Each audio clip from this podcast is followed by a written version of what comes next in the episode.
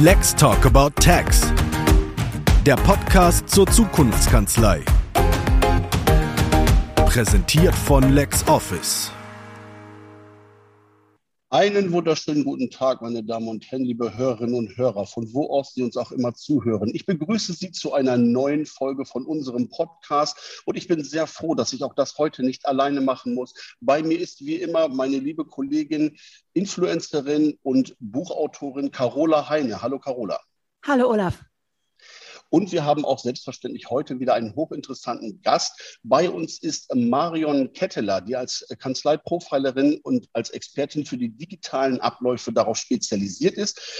Steuerkanzleien strategisch bei der Arbeitsorganisation und Mitarbeiterfindung zu unterstützen. Äh, Marion, haben wir das einigermaßen richtig zusammengefasst? Ja, habt ihr. Guten Tag. Hallo Marion. Hallo.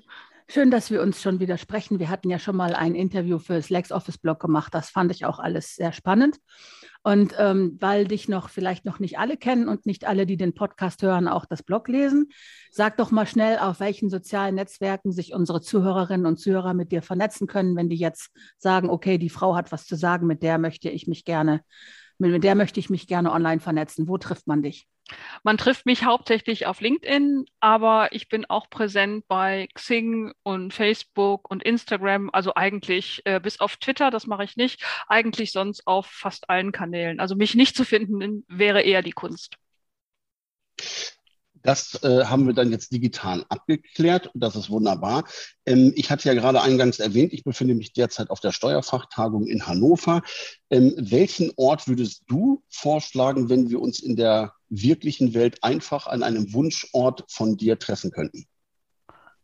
An einem Wunschort von mir, um was zu tun, wäre die Frage. Diesen Podcast zum Beispiel aufzuzeichnen.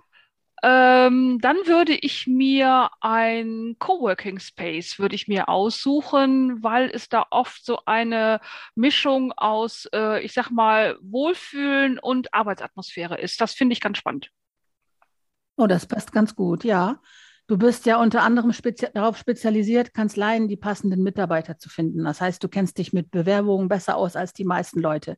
Wenn es einen Bewerbungsprozess gegeben hätte für unseren Podcast, wie hättest du dich denn bei uns beworben? Hast du einen Elevator Pitch oder sowas für uns? Ähm, Elevator Pitch habe ich in der Form nicht. So würde ich mich auch nicht bei Ihnen, bei euch bewerben. Ich würde äh, ein Video drehen. Ich würde ein kleines Video drehen und würde versuchen, im Video ähm, das herauszustellen, was mich als Person vor allen Dingen besonders macht, weil das ist auch meine Empfehlung, die ich Kanzleien gebe. Äh, das eine ist ja die Fachlichkeit des Bewerbers, das andere ist aber vor allen Dingen die Persönlichkeit. Und letztlich geht es um sie, weil die entscheidet hinterher, ob sich der Mitarbeiter wohlfühlt und vor allen Dingen auch lange bleibt.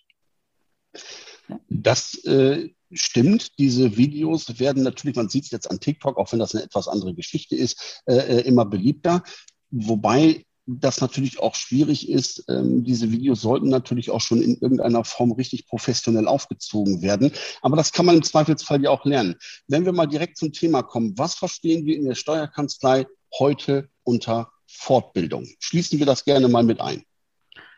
Also ich glaube, dass Fortbildung ein viel größeres Thema und einen viel größeren Umfang hat, als, ähm, als sich viele darunter vorstellen können. Also ich denke Fortbildung in vielen Ebenen. Es geht um persönliche Fortbildung, es geht um fachliche Fortbildung, es geht um digitale Kompetenzerwerbung, äh, es geht aber auch um Fortbildung zu Themen wie Kommunikation, äh, wie Delegation, wie Konfliktmanagement. Also das würde ich alles unter Fortbildung subsumieren. Und bei wem sollte diese Fortbildung dann beginnen? Ist es tatsächlich so, dass die Führung äh, die Mitarbeiter schult oder ist es ähm, quasi so dass man mit gutem Beispiel vorangeht und gerade die letzten Punkte, die du genannt hast, auch ab der Führungsebene schon direkt mitmacht. Lohnt es sich dann auch im Zweifelsfall, das Ganze abteilungsweise zu machen oder ist es tatsächlich sinnvoll, da auch eine, ich sag mal, eine Gruppenfortbildung, das klingt ein bisschen platt, aber du weißt, was ich meine, vorzunehmen? Also ich glaube, das kommt sehr darauf an. Also sicherlich muss der Impuls, dass Fortbildung ein wichtiges Thema ist und eigentlich ein dauerwährendes Thema ist, von der Führungsebene ausgehen. Und ja, waren ja ganz viele Fragen in eins, die du gestellt hast. Und ja, ich glaube schon, dass Führungskräfte auch Vorbild sind, was das angeht. Und ich glaube auch, dass, dass, ähm, dass auch Führungskräfte sich fortbilden sollten, vor allen Dingen im Bereich Mitarbeiterführung, äh, Kommunikationstechniken und auch Konfliktmanagement. Das finde ich und Delegation auf jeden Fall auch noch. Also das wären für mich so die, die Sachen, die zwar nicht fachlich ähm, ähm, motiviert sind, aber die eben auf jeden Fall zum besseren Verständnis innerhalb der Kanzlei führen. Ob das jetzt Abteilungen sein sollen, das kommt immer darauf an. Es kommt auf das Thema an, es kommt vor allen Dingen auf das Ziel an. Also was will man mit der Fortbildung erreichen? Also Fort, die Fortbildung zu machen, um der Fortbildung willen, macht ja keinen Sinn. Also die Frage ist ja immer, was, was ist das Ziel, was dahinter steht? Was macht die Kanzlei besser? Was äh, schult die Kompetenzen der Mitarbeiter besser? Also wo wollen wir hin? Das ist eigentlich das, was erstmal über allem steht. Fortbildung sollte also nicht unbedingt bei einem fachlichen Kontext aufhören, aber wie erkläre ich denn zum Beispiel technische Zusammenhänge und die Notwendigkeit von einer bestimmten Weiterbildung so, dass andere verstehen können, warum sie das ihren Mitarbeitern verpassen sollen oder warum sie teilnehmen sollten als Mitarbeiter? Wie erklärt man technische Zusammenhänge deiner Meinung nach am besten? Also ich glaube, dass viele Kanzleien die Erfahrung gemacht haben, dass es eben schwierig ist, technische Zusammenhänge oder technische Zusammenarbeit äh, erklären zu können, weil das passiert ja nicht nur auf, auf Leitungsebene, sondern auch durch Mitarbeiter. Und ähm, wenn da also schon mal, ich sag mal, negative Erfahrungen gemacht worden sind, so der Mandant versteht das nicht, äh, wir haken immer wieder an derselben Stelle, das wäre ja ein Impuls, der, den man aufgreifen könnte, zu sagen, was ist denn nötig? Auf der einen Seite beim Mandanten, aber auf der anderen Seite vor allen Dingen auch beim Informationsspender. Was ist denn nötig, damit der Informationsempfänger diese Information richtig äh, versteht und anwenden kann sozusagen. Also gerade bei technischen Zusammenhängen würde ich auf jeden Fall mich mal mit Kommunikation beschäftigen und zum Beispiel, das wird jeder kennen, der sich mit Kommunikation einmal beschäftigt hat, sich mal das Vier-Ohren-Modell äh, anzuschauen zum Beispiel. Einfach mal zu hören, dass man eine Information auf verschiedenen Ebenen kommunizieren kann und dass diese auch wieder auf verschiedenen Kommun äh, äh Ebenen gehört werden kann. Was ist das Vier-Ohren-Modell? Das Vier-Ohren-Modell ähm, ist ein Kommunikationsmodell äh, von Schulz von Thun. Und äh, da geht es eben darum, dass, dass eine, eine, ein Satz, sage ich jetzt einfach mal, nicht einfach nur ein Satz ist, den ich als Sender losschicke und der Empfänger äh, empfängt ihn zu 100 Prozent auf die gleiche Art und Weise. Ich mache mal ein kurzes Beispiel, das ist in der, in der Theorie auch bekannt. Zwei Leute sitzen im Auto, sagen wir mal, die Frau sitzt auf der Fahrerseite, der Mann auf der Beifahrerseite. Ähm, sie stehen an der roten Ampel, die Ampel springt auf grün und der Mann sagt, die Ampel ist grün. So, dann ist ja jetzt die Frage, wie versteht die Frau ähm, diesen Satz? Ist es eine reine Sachinformation? Ja, die Ampel ist grün, dann fährt sie los hört sie es aber auf dem Beziehungsohr, nur mal als kurzes Beispiel, dann wird sie vielleicht denken, ach, mein Mann denkt, ich sehe das nicht, ich bin, ah. bin zu blöd, Auto zu fahren, ich fahre zu spät los. Also dieser Satz ist ja derselbe, trotzdem wird der Satz völlig anders interpretiert. Das ist in ganz, ganz kurzer Form und nur ein Ausschnitt ist eben dieses Vier-Ohren-Modell. Oh, danke schön. Ja, aber es ist ein Beispiel aus dem wirklichen Leben. Und ich würde ganz gerne auch äh, noch bei diesen Soft Skills, ich glaube, so nennt man das wohl, ähm, noch mal bleiben. Und zwar ähm, welchen Vorteil oder welchen Vorsprung können sich Steuerkanzleien erhoffen, erwarten oder erarbeiten, wenn sie erkennen, dass diese persönliche Weiterbildung genauso wichtig ist wie fachliche Fortbildung? Ähm, ich glaube, dieser Vorteil stellt sich relativ schnell und unmittelbar ein, weil alle merken werden, dass sie sich tatsächlich besser verstehen. Und das meine ich nicht in, sag mal, auf der emotionalen Ebene, so ein Kuschelfaktor, sondern dass Informationsweitergabe viel präziser ist, viel besser funktioniert. Das heißt, Arbeitsprozesse werden dadurch schneller umsetzbar, Ziele werden schneller erreichbar und damit steigt halt auch die Zufriedenheit. Das heißt, ich tue auch aktiv was fürs Betriebsklima und ich erhöhe meinen Arbeitgeber-Attraktivitätsfaktor dadurch, weil sich nämlich alle Leute wohlfühlen. Also es hat auf ganz, ganz vielen Ebenen Auswirkungen. Wer ist denn, ähm, kann man pauschal sagen, wer in den Kanzleien für Fortbildung verantwortlich sein sollte oder ist das so eine Einzelfallgeschichte? Und wie, wie kann man vor allen Dingen, Entschuldigung, wie kann man denn einen Bedarf überhaupt rechtzeitig erkennen? Also woran macht man das fest? Sagt man, jetzt ist es Zeit für die nächste Stufe Weiterbildung. Woran macht man das fest? Woran, wie kann man das erkennen? Ähm, also zwei Antworten dazu. Also zum einen mal kann man es erkennen, wenn sie nicht läuft. Das heißt, wenn ich ständig Störungen habe und es gibt viel Zank und Ärger und viel Konflikte, dann kann ich mal davon ausgehen, dass es auch Konflikte in der Kommunikation gibt. Weil wenn sich zwar nicht verstehen, dann sind wir wieder beim Originären, dann verstehen sie sich tatsächlich nicht, dann sind die auf unterschiedlichen Ebenen unterwegs. Das könnte ein Handlungsimpuls sein. Und es könnte ein Handlungsimpuls sein, zu sagen, wie möchten wir denn in Zukunft zusammenarbeiten? Also das eher in einer strategischen Ausrichtung. Also heute zu sagen, welche Kanzlei möchten wir denn sein und was müssen wir dafür tun, um unser Ziel zu erreichen und eben das nicht nur fachlich zu sehen, sondern vor allen Dingen auch im Miteinander, weil darum geht es ja als Dienstleistungsorganisation, äh, auch zu gucken, wer sind wir und wo wollen wir hin. Und verantwortlich ist in kleineren Kanzleien sicherlich der Kanzleiinhaber, weil von ihm muss diese Initiative ausgehen. In größeren Kanzleien, wo es einen Personaler gibt, ähm, kann er das auf jeden Fall machen. Und ich würde auch immer dazu raten, Fortbildung strategisch zu denken und zum Beispiel auch für jeden Mitarbeiter einen eigenen Weiterbildungsplan zu entwickeln. Einen pro Mitarbeiter? Ja. Okay. Auf jeden Fall, weil ja jeder Mensch anders ist. Und die Frage ist ja nicht nur, was brauchen wir in der Kanzlei, also was wollen wir sozusagen als Ressource aus diesem Mitarbeiter schöpfen, sondern auch, wohin möchte sich denn dieser Mitarbeiter persönlich entwickeln. Deswegen finde ich so eine Gleichmacherei an dieser Stelle nicht passend, sondern eher zu gucken ähm, und im Austausch zu sein mit demjenigen, wohin willst du dich entwickeln, was ist so dein Thema. Und man schöpft damit auch die Talente ähm, der Mitarbeitenden an und kann sich viel breiter aufstellen im Sinne von, welche Leistungen können wir vielleicht noch anbieten? Und wenn das sowieso ein Talent des Mitarbeitenden ist, dann ist er darin wahrscheinlich auch wahnsinnig gut und muss da jetzt nicht unglaubliche Lernhürden überwinden. Also die Sinnhaftigkeit eines individuellen Plans stelle ich gar nicht in Frage. Ich denke nur gerade an die Stressphasen in den Kanzleien und wie überlastet die teilweise während der Pandemie waren. Und ich frage mich natürlich, wie eine kleinere Kanzlei ohne eigene Personalabteilung das dann auch noch mit unterbringen soll, so dass es vernünftig läuft und auch wirklich zielführend ist. Deswegen fragte ich so ein bisschen skeptisch. Nicht, weil sinnvoll ist es natürlich auf jeden Fall. Ich weiß nur nicht, ob das immer umsetzbar ist in der Praxis. Ich denke doch, wenn, äh, wenn es zumindest das Instrument der Mitarbeitergespräche gibt. Und ich meine jetzt nicht nur dieses jährliche, dieses Riesending, sondern wenn es vielleicht angekommen ist, dass man so ein quartalsweise Gespräch führt, weil so 13 Wochen, die so in der Regel ja ein Quartal hat, kann man gut überblicken. Und wenn man da gleichzeitig auch noch das Thema Entwicklung einfach immer mit auf die äh, Agenda setzt, dann ist es ja auch nicht so ein Riesending, sondern dann kann man mal 15 Minuten drüber sprechen, äh, wie weit ist man schon, wo will man hin, weil Ziele und Pläne ändern sich ja auch manchmal. Äh, und dann, glaube ich, können das auch kleine Kanzleien gut leisten. Oder Sie können jemand externen zur Hilfe holen, der das mit Ihnen leitet. Ja. Ja, natürlich. Ja, oder man nimmt auch für die Mitarbeiterinnen und den Mitarbeiter ein bisschen mit in die eigene Verantwortung und die sollen sich selber mal äh, Gedanken machen, welchen Fortbildungs Plan Sie sich für sich selber vorstellen können, den dann mal vorlegen, der ist dann ja immer noch diskutabel, der ist ja nicht in Stein gemeißelt. Aber ich finde, da kann man die MitarbeiterInnenverantwortung durchaus mal strapazieren.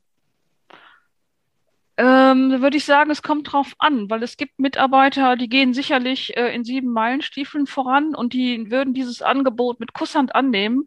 Aber ich glaube, es gibt auch Mitarbeiter, denen macht es einfach nur Druck. Die haben das Gefühl, jetzt müssen sie das zu ihrer meistens ja auch Überbelastung auch noch schultern. Also da wäre ich doch ein bisschen vorsichtiger und ähm, dann würde ich es vielleicht eher sogar in einer, in einem gemeinsamen Workshop machen, ähm, dass man nicht so selber im Fokus steht und denkt, oh, man muss da jetzt aber abliefern und muss dann irgendwie nächtelang Recherche machen, worin möchte ich mich denn jetzt noch weiterbilden? Finde ich schwierig. Ja, okay. Das, ähm, so habe ich das nicht gesehen, aber äh, wenn du es so sagst, äh, ergibt das natürlich auch Sinn, klar, keine Frage. Jetzt aber mal Butter bei die Fische. Wie muss eine Unternehmenskultur beschaffen sein, damit man den Kollegen sagen kann, dass er ein Defizit hat und ihn darauf ansprechen und vor allem, ab wann und wie kann man dann auch mal den Vorgesetzten sagen, dass sie vielleicht falsch liegen, Unrecht haben? Ähm, es gibt ja dieses berühmte Buch da von der Netflix äh, Unternehmenskultur mit dieser Feedback-Kultur. Inwieweit lässt sich das in irgendeiner Form tatsächlich auf Steuerkanzleien übertragen? Jetzt habe ich das Buch nicht gelesen. Ich habe zwar davon gehört, aber gelesen habe ich es noch nicht.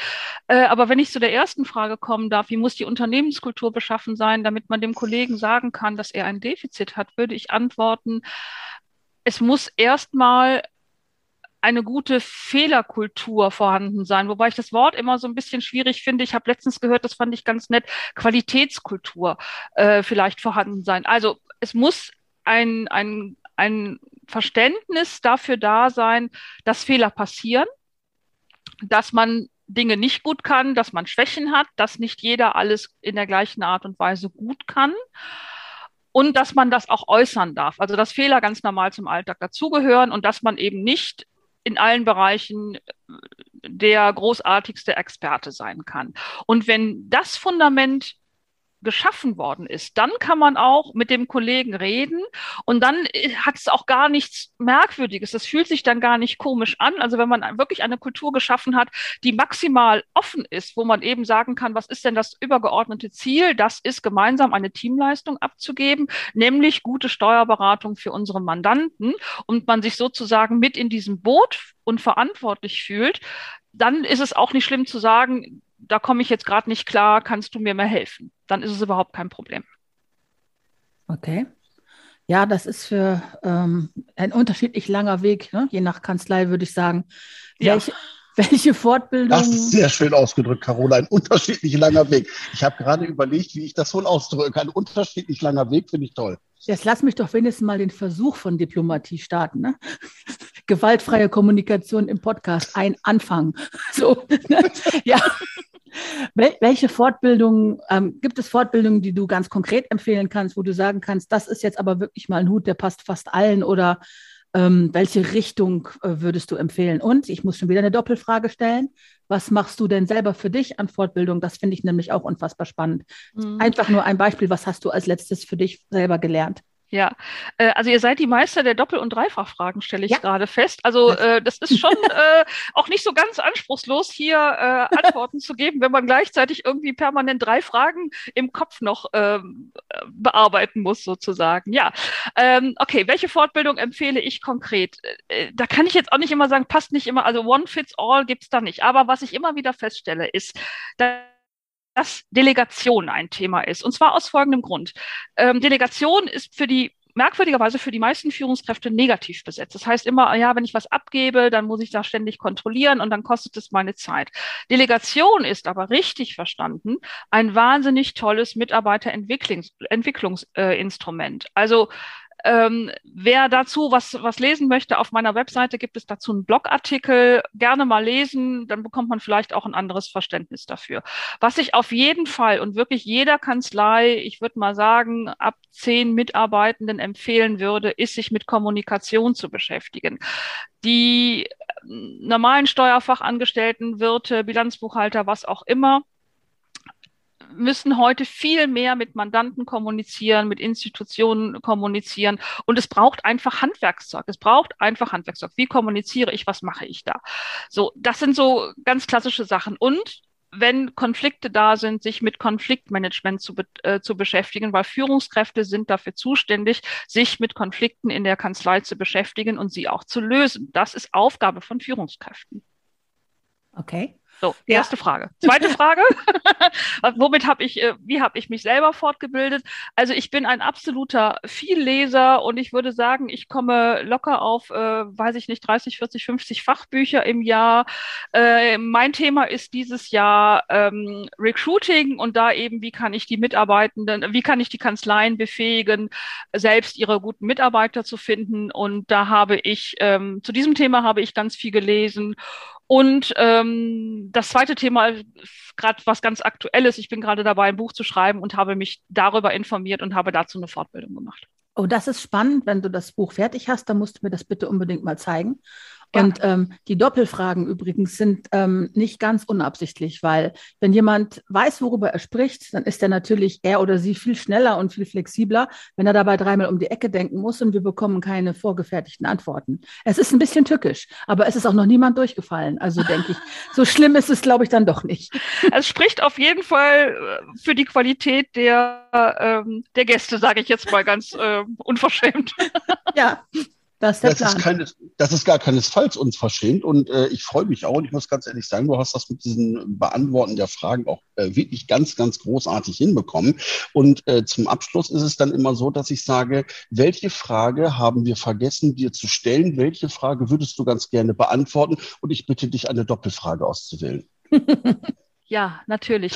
Ähm, vielleicht noch äh, eine Frage zu mir und damit vielleicht auch der Übergang zu den Mitarbeitern, was ich vorhin gesagt habe. Ich habe ja vorhin gesagt, dass Mitarbeiter oft Talente haben, die von äh, Kanzleiinhabern nicht ich sag mal, angefragt, angezapft, gewürdigt werden und vielleicht da nochmal zu gucken, was bringt jeder Mitarbeiter über die Fachlichkeit und über die Persönlichkeit hinaus auch noch mit. Also zum Beispiel, ganz, ganz, ganz simples Beispiel, da ist jemand, der äh, liebt es in seiner Freizeit Videos zu drehen. Dann ist natürlich die Frage, wie kann ich das für meine Kanzlei nutzen? Kann der nicht auch mal ein Video von der Kanzlei machen oder kann der vielleicht Interviews führen, sowas? Und ähm, um das jetzt auf meine Person zu übertragen, mein Talent äh, sehe ich auch ein bisschen im Schreiben, deswegen halt auch das Buch und ähm, deswegen mein Blog und deswegen auch, äh, und ähm, das macht mich ganz froh und stolz, äh, dass ich auch für Fachverlage schreiben darf und ähm, da meine Schreibe auch irgendwie so ein bisschen ankommen. Das ist vielleicht so ein kleines Talent, was ich neben meinem Berufsbild noch mitbringe und ähm, ja, das würde ich hier gerne einfach noch platzieren sozusagen. Und jetzt habe ich tatsächlich die zweite Frage vergessen. Ach, du sollst noch erzählen, worüber das Buch, äh, wovon das Buch handelt. Aber auch die zweite Frage, Olaf, was war die zweite Frage? Äh, gar nicht. Ich habe nur gesagt, welche Frage hättest du gerne noch gestellt bekommen, die du beantworten möchtest. Das hast du jetzt ja getan. Und ich habe gesagt, bitte nimm eine Doppelfrage, damit so. wir im Rhythmus bleiben. Das dachte schon, dachte schon du, also wir können das mit den Doppelfragen, Marion. Okay, ich kann es offensichtlich nicht. Ich muss da noch üben. Okay, das ist, äh, nehme ich mit Challenge accepted. Okay. Mal, gucken, mal gucken, ob ich mal gucken. Nein, ähm, sag mal schnell, wovon handelt dein Buch?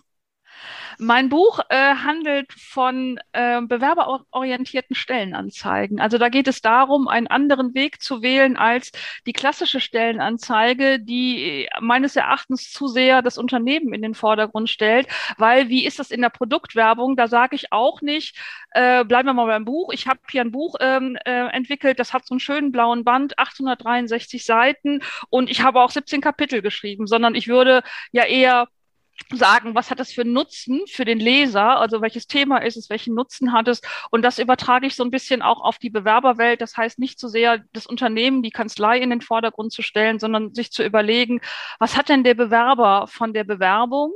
Äh, was hat der überhaupt davon, diese Stellenanzeige zu lesen? Und wie kann ich dem richtig Lust machen, sich zu bewerben? Weil ich glaube, die Hürde einer Bewerbung ist viel höher, als viele Arbeitgeber meinen, weil wenn wir jetzt nicht von einem aktiv Suchenden zum Beispiel ausgehen, sondern nur von einem Interessierten, dann muss ich ja im Prinzip mit einmaligem Lesen einer Stellenanzeige zwei Handlungen ähm, möglich machen. Das heißt, der muss erwägen, der Interessent sein, sein jetziges Arbeitsverhältnis zu kündigen und sich dazu bewegen. Das ist aus marketingtechnischer Sicht eigentlich eine unlösbare Aufgabe und trotzdem funktioniert die Welt so. Und da würde ich gerne mehr Leuten zeigen, dass es, wenn man so einen Perspektivwechsel schafft, auch, ich würde jetzt nicht sagen ganz leicht, aber mit meinem Buch halt viel, viel leichter ist, mit einer guten Anleitung, mit guten Materialien zu gucken, wie schaffe ich eine bewerberorientierte Stellenanzeige zu konzipieren. Auf jeden ja. Fall sehr spannend, auch für Kanzleien. Dankeschön. Ja. Da sind wir wieder bei dem Punkt, wie cool muss meine Kanzlei sein, dass ich mich selbst hier bewerben würde. Das ist äh, eine Frage, die man äh, Steuerkanzleien immer gerne mal stellt und äh, wo es dann auch mal ein äh, etwas ja, verlegenen Blick nach unten links gibt. Liebe Marion, ich finde, wir haben ein unglaublich interessantes, spannendes und großartiges Gespräch geführt. Du hast alle Hürden genommen, alle Doppel-, Dreifach-Fragen wirklich souverän beantwortet. Chapeau dafür. Ähm, ich habe manchmal schon eine eigene Frage vergessen. Als du mir die Antwort gegeben hast, habe ich mich dann wieder daran erinnert.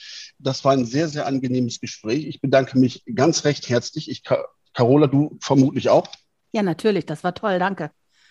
Ich bedanke mich auch, ähm, auch für die tolle Vorbereitung, für die Einladung natürlich, für das herausfordernde äh, Interview sozusagen. Und ich freue mich, wenn ich gute Antworten liefern konnte. Dankeschön. Vielen, vielen herzlichen Dank, liebe Carola, dir wieder für die großartige Vorbereitung, für die technische Umsetzung. Vielen herzlichen Dank. Marian, dir alles Gute, bleib gesund und äh, ich freue mich sehr auf dein Buch. Ich äh, werde mir das auf jeden Fall auch ansehen. Und Ihnen, liebe Zuhörerinnen und Zuhörer, danke ich eben fürs Zuhören und äh, freue mich auf die nächste Folge. Bis dahin, auf Wiederhören. Auf Wiederhören und bis bald.